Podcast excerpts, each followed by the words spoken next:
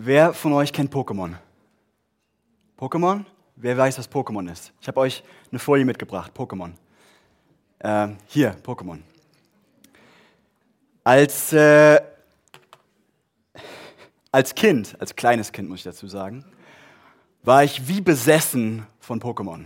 Ich hatte alles. Ich hatte Pokémon-Karten, weiß nicht, die sind immer noch äh, in bei den Kids heute. Also vielleicht haben die Großeltern das schon mal bei ihren Enkeln gesehen oder sowas.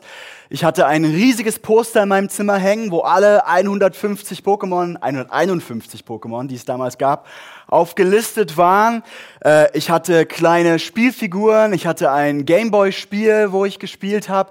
Ich hatte alles. Ich habe sogar einmal eine Fernsehserie von Pokémon mit so einem alten Kassettenrekorder, wo ein Mikro dran war, aufgenommen, damit ich zum Einschlafen Pokémon hören kann, weil meine Eltern mir nicht erlaubt haben, so viel Fernsehen zu gucken. Abends. Und im Kindergarten gab es dann immer mal wieder so Anrufe von, äh, von den anderen, von den Erziehern und den Eltern der anderen Kinder, ähm, und die ging ungefähr so. Äh, ihr Sohn hat mein Kind gebissen, weil er glaubt, er sei ein Pokémon. Was ist da los? Und dann eines Tages oder eines Nachts, muss ich viel besser sagen, äh, war ich äh, am Schlafen und hatte vorher natürlich wieder meine Kassette gehört. Und ich bin im Schlaf wohl in meinem Bett aufgestanden. Ich kann mich da ehrlich gesagt nicht dran erinnern, aber meine Eltern erzählen mir das. Bin aufgestanden in meinem Bett und habe aus vollem Halse Pikachu geschrien. Nur für die, die es nicht wissen, das gelbe Pokémon, also dieses gelbe Monster hier in der Mitte, das ist Pikachu. Also es geht bei Pokémon darum, dass man solche kleinen äh, Tiere sozusagen einfängt und die dann gegeneinander kämpfen lässt und sowas. Hat mich total fasziniert. Okay, warum erzähle ich euch diese Geschichten aus meiner dunklen Vergangenheit und riskiere damit, dass ihr mich nicht mehr ernst nehmt als Pastor? Äh, weil ich glaube, dass diese Geschichte einen Punkt deutlich macht. Und zwar, womit wir uns beschäftigen, also wo, was wir unserer Aufmerksamkeit geben, das prägt unser Denken. Und unser Denken wiederum, unsere Perspektive auf die Welt, das prägt unser Verhalten. Mein bei mir war das jetzt besonders krass, ja, aber ich bin auch jemand, der keine halben Sachen macht, muss ich auch dazu sagen. Und bevor ihr jetzt denkt, dass das halt einfach nur irgendwie die übersprudelnde Fantasie eines Kleinkindes war, habe ich noch ein zweites Beispiel. Meine Frau, die hat kein Pokémon ge ge gemocht, keine Angst.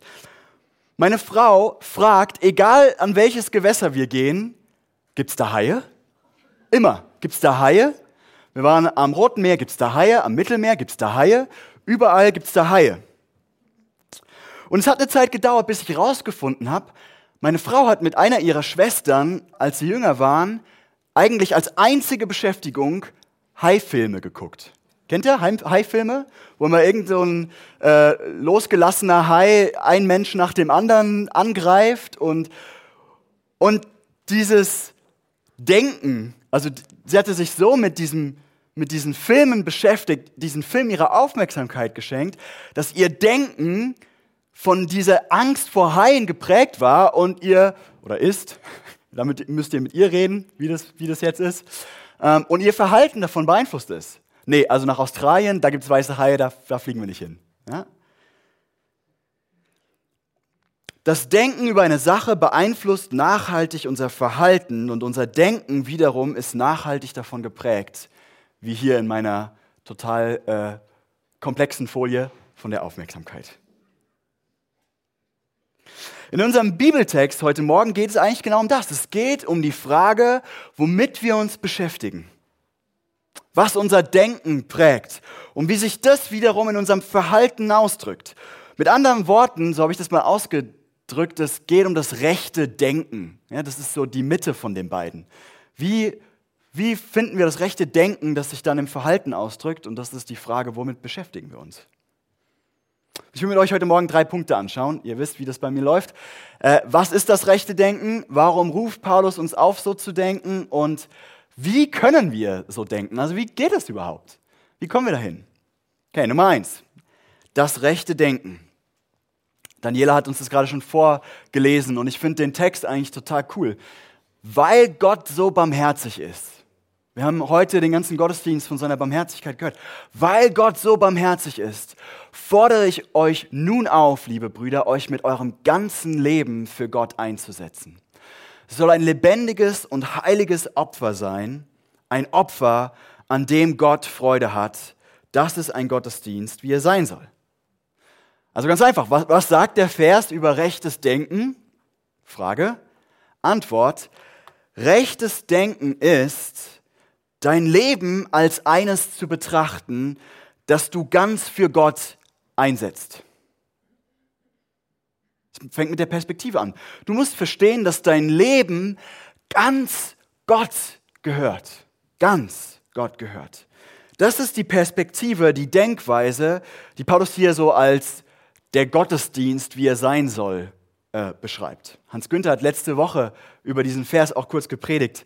Ähm, und da ging es auch um, um diese Frage, wie unser Leben ja, so, so, so werden kann, dass es ein Gottesdienst ist. Und das klingt erstmal easy, oder? Also ich meine, ja, mein ganzes Leben als Opfer, okay, klar. Äh, das Konzept ist eigentlich einfach zu verstehen. Aber wenn wir mal ehrlich drüber nachdenken, ist es gar nicht so leicht. Ich will euch mal ein Beispiel machen. Zeit. Wie denkst du über deine Zeit nach? Also wenn du so tickst wie ich, dann denkst du wie folgt über deine Zeit nach. Du sagst, okay, ich habe 24 Stunden am Tag zur Verfügung, meine Zeit. Und ich muss diese 24 Stunden irgendwie gestalten und ausfüllen. Ne? Also sagen wir, okay, ich habe dann irgendwie äh, sieben bis acht Stunden Schlaf, wenn es gut läuft, äh, die ich irgendwie reinkriegen muss. Dann habe ich acht bis neun Stunden Arbeit, wenn es gut läuft, die, ich da, die da auch irgendwie reingehören. Und, und dann muss ich kochen und putzen und essen und mich waschen und Sport machen. Und, und dann sind da vielleicht noch so drei bis vier Stunden am Tag, die ich irgendwie frei zur Verfügung habe.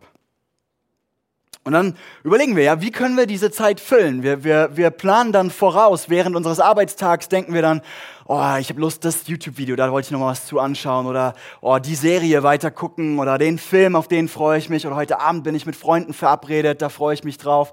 Oder wir sagen, oh, ich will einfach nur auf meiner Couch liegen und ich will nichts machen, außer auf Facebook oder Instagram oder TikTok oder sowas zu sein. Oder du sagst vielleicht, ah, ich muss mich noch um mein neues Auto kümmern oder um den Hund oder meinen Hobbys nachgehen. Und dann bleiben vielleicht so 15 bis 30 Minuten, wenn es gut läuft, übrig, wo wir sagen, okay, Gott, die kann ich dir realistisch auch noch geben. Ist okay. Und vielleicht fühlen sich einige von uns, also mir geht es manchmal so, bei den 30 Minuten dann sogar besonders großzügig und sagen, Gott, stimmt so, ist okay, ja, passt so. Aber ehrlich, wenn ich diese Bibelstelle richtig verstehe, dann ist, glaube ich, diese Art über Zeit nachzudenken nicht biblisch. Es ist kein rechtes Denken, so könnte man sagen. Also Paulus schreibt ja hier, mit eurem ganzen Leben sollt ihr euch für Gott einsetzen. Und ich finde es cool. Also eigentlich heißt es hier, mit eurem ganzen Leib sollt ihr euch einsetzen. Aber dieser Begriff Leib, da sind sich alle Ausleger einig, bedeutet alles. Alles. Also nicht irgendwie, ja, Sonntagvormittag. Alles ist damit gemeint. Alles soll ein Gott wohlgefälliges Opfer sein. Was bedeutet das für unser Beispiel in unserem Denken über Zeit? Ähm, ich würde sagen, eigentlich, wenn wir, wenn wir das äh, ernst nehmen, dass Zeit, unsere Zeit ein Teil von allem ist, ne, das alles, was wir hingeben sollen, ähm, dann, dann müssten wir es wahrscheinlich eher so sagen. Wir müssten sagen, Gott, du hast mir 24 Stunden geschenkt und hier, ich halte sie dir hin als ein lebendiges Opfer. Du darfst machen damit, was du willst. Alles gehört dir. Ich will mich mit meinem ganzen Leben für dich einsetzen. Und vielleicht merkst du jetzt, wie unangenehm das ist, was das für ein hoher Anspruch ist. Weil wenn du das machst, dann könnte es sein, dass Gott auf einmal anfängt und dieses Angebot, das du machst, ernst nimmst. Oh nein, was wäre dann? Und vielleicht sagt Gott dann zu dir, hey, ich weiß, dieses Hobby hier, das ist auch schön und gut und das ist an sich nicht schlecht. Aber eigentlich habe ich einen anderen Plan mit der halben Stunde, die du dafür eingeplant hattest. Oder er sagt, hey, die Beförderung, die gerade dir angeboten wurde. Ich weiß, wie viel Anerkennung die für dich bedeutet. Ich weiß, wie sehr du dich danach sehnst und wie cool sich das anfühlt, auch noch mehr Geld zu verdienen. Aber vertrau mir, ich habe bessere Pläne für deine Zeit. Oder vielleicht sagt Gott, hey, ich weiß, dass dir dieses Computerspiel echt Spaß macht oder das total cool ist, auf TikTok zu chillen. Aber du kannst dir gar nicht vorstellen, wie viel Freude in dem steckt, wie ich mir vorstelle, wie du deine Zeit verbringst.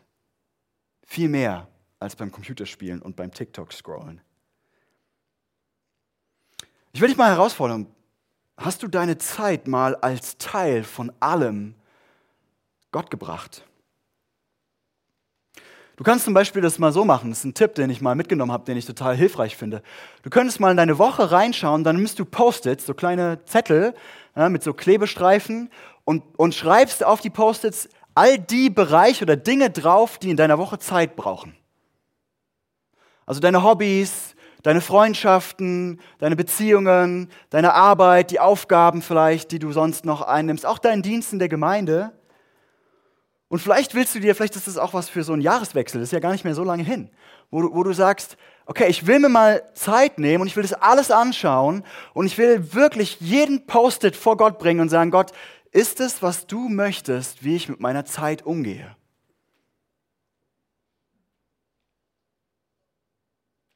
Und nur so eine kleine Side Note für die, die erlebt haben, dass äh, sie ganz schnell dann in irgendeinem Burnout oder sowas landen.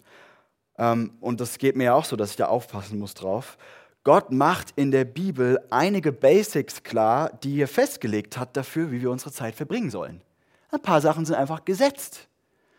Und eines dieser Basics ist, dass Gott eigentlich gesagt hat, Leute, es sollte einen Tag in der Woche geben, der heilig ist und in dem du dich ausruhst.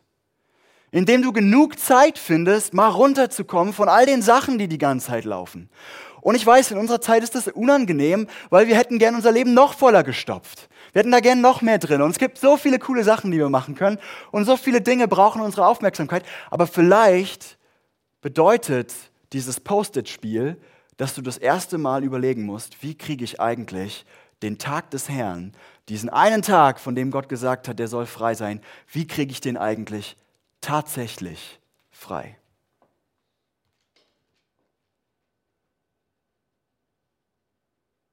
Okay, das war Punkt 1. Was ist das rechte Denken? Dann Punkt 2. Warum ruft Paulus uns eigentlich zu diesem Denken auf. Vielleicht geht es dir jetzt so, du hörst das, was ich hier gesagt habe, und da ist so ein innerer Widerstand und du sagst, ah, sorry, aber das kann man echt von niemandem verlangen. Das ganze Leben, wenn das das Christentum ist, sorry, dann bin ich raus.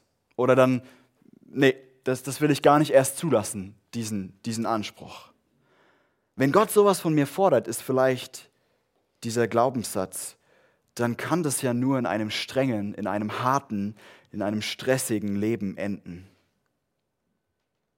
Vielleicht habt ihr gemerkt, dass ich äh, einen Teil dieses ersten Verses unterschlagen habe. Und das ist der, weil Gott so barmherzig ist. Oder näher am griechischen Original, vielleicht haben das einige von euch in eurer Bibel so übersetzt, ähm, durch Gottes Barmherzigkeit. Also mittels Gottes Barmherzigkeit. Was meint Paulus damit? Naja, ganz ehrlich, das ist das zwölfte Kapitel von dem Buch, das Paulus da geschrieben hat, von diesem Brief. Das heißt, elf Kapitel lang hat Paulus die Barmherzigkeit Gottes ausführlich dargestellt. Es ist mit Abstand die ausführlichste, deutlichste Beschreibung von Gottes Riesenbarmherzigkeit, die wir in der Bibel finden, der Römerbrief. Und nach diesen elf Kapiteln sagt Paulus, und jetzt, weil Gott so barmherzig ist, weil Gottes Barmherzigkeit so groß ist. Paulus sagt, der Grund, warum die einzig rechte, rechte Denkweise ist, unser Leben als eines zu betrachten, das ganz ihm gehört, ist, weil Gott so barmherzig ist. Und das finde ich spannend. Also Paulus könnte ja mit allem Recht sagen, Gott hat dich gemacht. Ja? Kein einziges Molekül deines Körpers, das hast du, weil du es selbst gemacht hast. Das ist alles geschenkt. Deine Talente, deine Herkunftsfamilie, nichts davon hast du dir ausgesucht. Alles, was ihr denkt und was ihr fühlt und was ihr seid, das ist alles von Gott geschenkt. Und deswegen gehört letztlich nichts dir, sondern alles gehört Gott und deswegen sollst du Gott alles geben. Und deswegen soll, soll dein Leben als eines betrachtet werden, das ganz für Gott eingesetzt werden soll. Nee, das macht Paulus nicht. Ist interessant, oder? Paulus könnte auch mit ganzem Recht sagen, Leute, Gott hat das Universum geschaffen mit seinen Trilliarden, Trillionen von Sternen. Der ist so unendlich groß. Und, und, und die Bibel sagt, dass dieses riesige Universum, das passt hier rein bei Gott. Das passt auf seine Handfläche. Und Paulus könnte sagen, Gott ist so krass, dass er, als er das alles erschaffen hat, nicht mal seinen Finger rühren musste. Gott hat einfach nur was gesagt und es ist entstanden. Das ist der Gott, dem wir dienen. Und weil Gott so groß ist, könnte Paulus sagen, gehört dein ganzes Leben in seinen Dienst gestellt. Das ist die einzig rechte Denkweise. Dein Leben gehört ihm und nicht mehr dir selbst. Aber er tut auch das nicht. Was er sagt ist, Gott war so barmherzig mit dir. Er war so barmherzig mit dir. Und Paulus fordert uns, glaube ich, damit auf, das tief in unser Herz reinzukriegen, wie barmherzig Gott mit uns war. Wie groß der Schlamassel war, aus dem Gott dich rausziehen musste. Was es ihn gekostet hat, dich aus diesem Schlamassel rauszuziehen. Ich weiß nicht, vielleicht vergessen wir das manchmal. Vielleicht haben wir das nicht auf dem Schirm. Und wenn du da nochmal eine kleine Erinnerung dran brauchst, dann schau dir meine Predigt von vor vier Wochen an. Da habe ich das versucht, mal in einer halben Stunde wirklich auszuführen, wie krass Gottes Liebe für uns ist, wie groß seine Barmherzigkeit ist. Und ich glaube, die Idee ist die, durch diese Barmherzigkeit Gottes, wenn du dir die vor Augen hältst, dann entsteht in dir ein Wunsch, ein Verlangen, ja, diesen Gott, diesen Gott, der so barmherzig war, dass er, dass er sich nicht zu schade war, seinen ganzen Reichtum und seine ganze Herrlichkeit und Schönheit aufzugeben. Er ist ein kleines, dreckiges Baby geworden. Hast du mal drüber nachgedacht? Jesus konnte lange Zeit nicht ohne Hilfe auf Toilette gehen. ist mir letztens irgendwie mal so gekommen. Da dachte ich so, krass Gott. Wie verletzlich du dich gemacht hast. Wie riesig muss deine Barmherzigkeit mit mir sein, dass du dieses Leid der Welt, den ganzen Kram, den Mist gesehen hast und anstatt irgendwie von außen irgendwas reinzuwerfen und zu sagen, ja, guck mal, dass ihr irgendwie damit zurechtkommt, kommt er selbst in diese Welt rein. Und ich glaube, was das auslösen möchte, ist, dass du sagst, diesen Gott, der das alles für mich getan hat obwohl ich so kleingläubig, so hartherzig, so hochmütig, so unverständlich und so sturköpfig bin, und das sind alles Adjektive, die ich für mich benutze, diesen Gott will ich mein Leben als Opfer bringen. Oder anders ausgedrückt, wir Christen gehorchen nicht, um Gott zu gefallen, sondern wir sind in seiner wahnsinnigen Barmherzigkeit schon so überschüttet mit Liebe, mehr als wir je aushalten könnten, mehr als wir je verstehen könnten. Und deswegen gehorchen wir. Deswegen gehorchen wir. Charles Spurgeon, ein Prediger aus dem 19. Jahrhundert, hat das mal, finde ich, richtig cool ausgedrückt. Er hat geschrieben, als ich Gott noch als Tyrann betrachtete, hielt ich meine Sünde für eine Bagatelle. Aber als ich ihn als Vater, mit anderen Worten als den erbarmenden Vater kennenlernte, trauerte ich darüber, dass ich mich überhaupt jemals gegen ihn aufgelehnt hatte. Wenn ich das Gefühl hatte, Gott und sein Gesetz sei hart, da fand ich es einfach zu sündigen. Aber wenn ich vor Augen hatte, wie freundlich, wie gütig und überfließend barmherzig Gott ist, da schlug ich mir an die Brust und dachte, wie konnte ich nur jemals gegen den rebellieren, der mich so sehr geliebt hat und mein Bestes will? Ich liebe dieses Zitat. Wenn Gott wirklich so barmherzig mit dir ist, wenn das wahr ist, wie könntest du anders reagieren, als zu sagen, ja Herr, du kriegst alles. Alles. 24 Stunden, jeden Lebensbereich, was du willst, alles. Ich will dir Folgendes sagen, wenn das immer noch bei dir diese zerknirschte Hingabe eines Menschen ist, der sagt, na gut Gott, irgendwie diene ich dir auch, weil das muss ja auch gemacht werden und dann sind wir mal quitt, okay? Dann hast du, glaube ich, noch nicht ganz verstanden, wie barmherzig Gott eigentlich mit dir ist. Das hast du noch nicht verstanden. Und vielleicht ist die Liebe Gottes noch nicht zur Fülle in deinem Herzen gekommen. Wenn wir seine Barmherzigkeit sehen, und ich glaube, das wird Paulus uns hier sagen, dann wird die Pflicht, unser Leben ihm hinzugeben, zur Freude. Zur Freude. Dann wird es Freude. Okay, das ist das rechte Denken.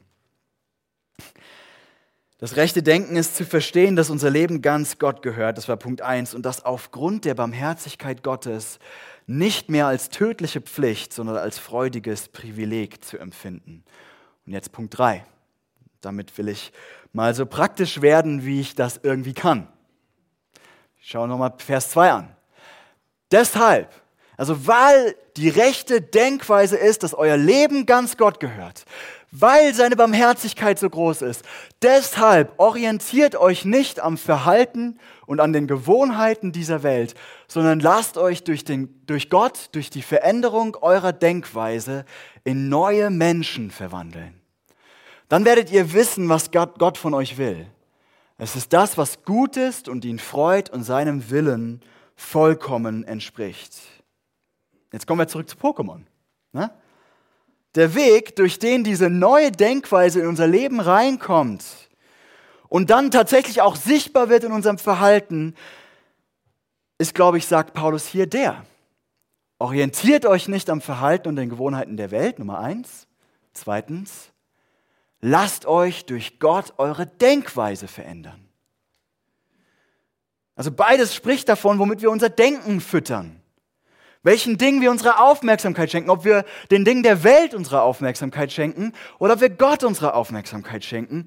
Und ich glaube, dass Paulus hier genau dieses Prinzip im Kopf hat, von dem ich am Anfang gesprochen habe. Wem wir unsere Aufmerksamkeit oder was wir unsere Aufmerksamkeit geben, prägt unser Denken und das wird in unserem Verhalten ankommen. Oder mal so ganz einfach ausgedrückt, du bist, was du isst.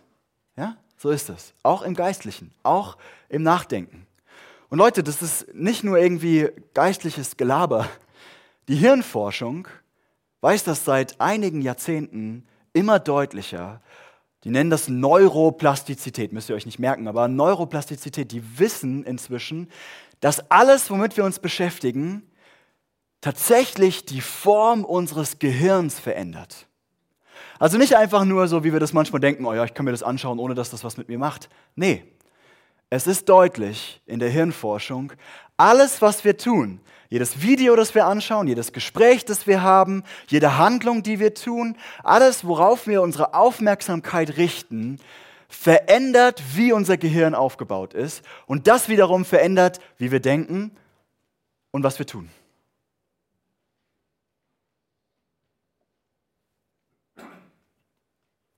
Ich sage mal so, wenn du immer wieder Klatschblätter und Doku-Soaps anschaust, dann brauchst du dich nicht wundern, wenn du zu jemandem wirst, der über anderen, andere lästert und nach Skandalen giert. Oder wenn du immer wieder anzügliche und erotische Bilder in deinen Geist reinlässt, dann wirst du irgendwann zu jemandem, der selbstständig anzügliche und erotische Gedanken denkt und sie dann auch irgendwann tut. Das kommt nicht aus dem luftleeren Raum. Und es war den Christen letzten 2000 Jahre eigentlich bekannt. Dieses Prinzip ist nicht neu. Und deswegen haben Christen für die letzten 2000 Jahre sehr genau aufgepasst, womit sie ihre Zeit verbringen. Und ich weiß, das klingt irgendwie blöd und gesetzlich und so weiter und so fort, aber ich finde das so schade.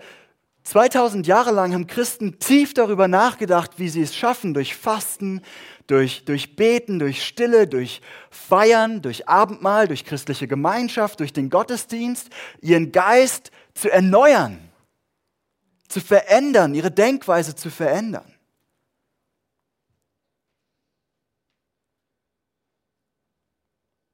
Und ich glaube, viele denken, ach, wie gut, dass wir heute so eine Lebensregel nicht mehr brauchen.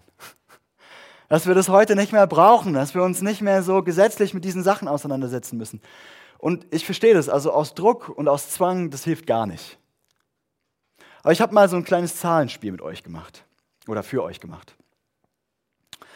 Der durchschnittliche Christ heute, das ist jetzt einfach mal so meine Schätzung, Durchschnitt. Ja, vielleicht seid ihr Superchristen, habt ihr mehr Zeit, ist alles gut. Ähm, ihr geht einmal die Woche in Gottesdienst. Das heißt, ihr habt 52 Wochen im Jahr ungefähr eineinhalb Stunden Input christlich. Und dann geht ihr vielleicht noch einmal die Woche in Hauskreis. Ja, also wenn alles gut läuft und der nie ausfällt, dann habt ihr 52 Wochen lang eineinhalb Stunden Hauskreis pro Woche. Und dann seid ihr vielleicht noch jeden Tag so mit 20 Minuten stille Zeit am Start. Ihr lest Bibel und betet oder sowas. Und es sind dann ungefähr zwei Stunden. Jetzt mal so grob geschätzt. Stille Zeit, die wir in der Woche irgendwie schaffen. 20 Minuten am Tag. Ich meine, manche mehr, manche weniger.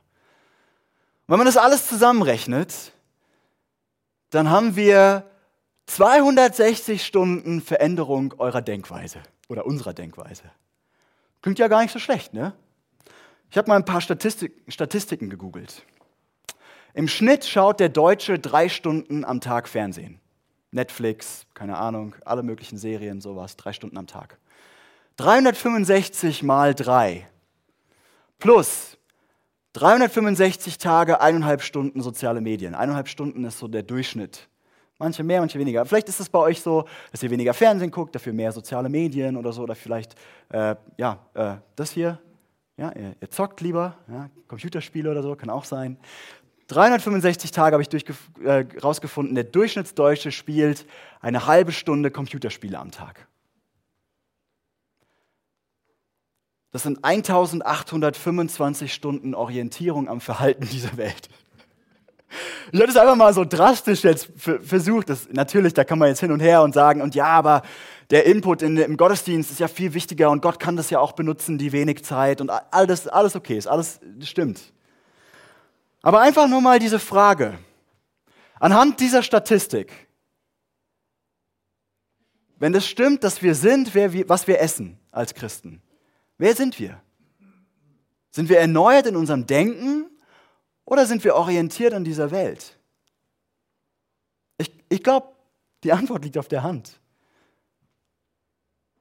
Und Leute, ich will euch da gerne herausfordern, dass ihr anfangt und euch Gedanken macht darüber, wie ihr eure Zeit verbringt, was, wem oder was ihr eure Aufmerksamkeit schenkt, weil das wird euer Denken prägen und das wird euer Verhalten prägen. Und ich will diese Predigt jetzt beenden, einmal mit so ein paar Tipps.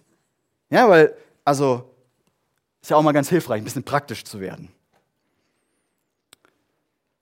Erstens, begrenze deine Zeit online und am Fernseher oder am PC beim, beim Zocken.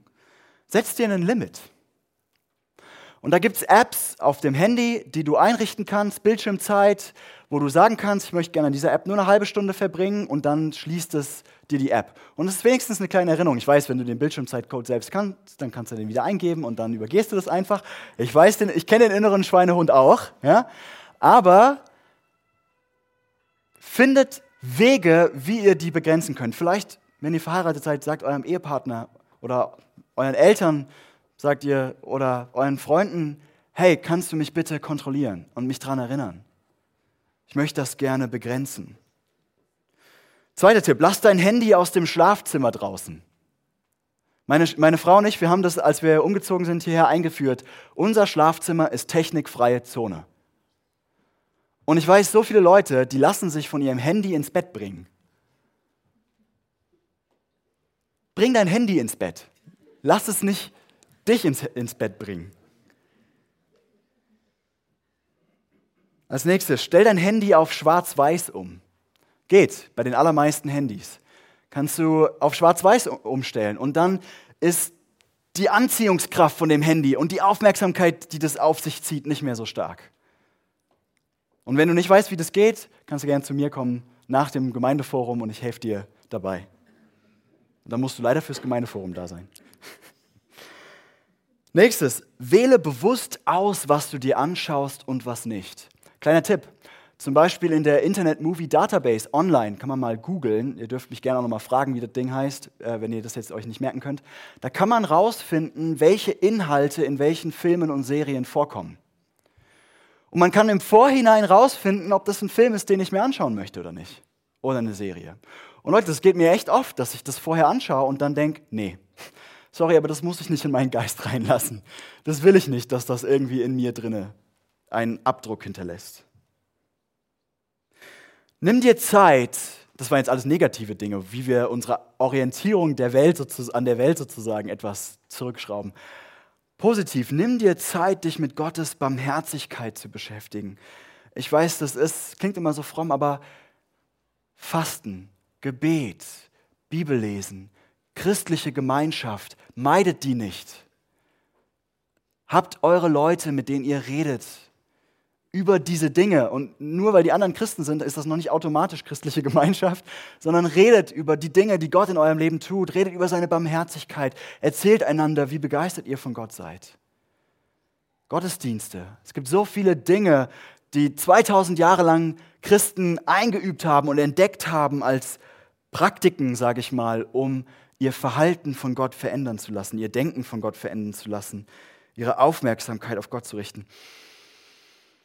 Ähm, das ist übrigens der Grund, wollte ich nur mal so nebenbei bemerken, warum ich manchmal so lang predige.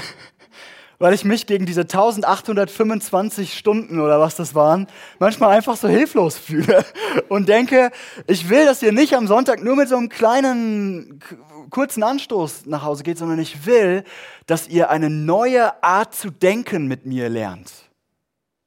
Ich will, dass ihr lernt, einen neuen Blick auf die Realität zu bekommen, indem wir uns gemeinsam mit Gottes Wort beschäftigen.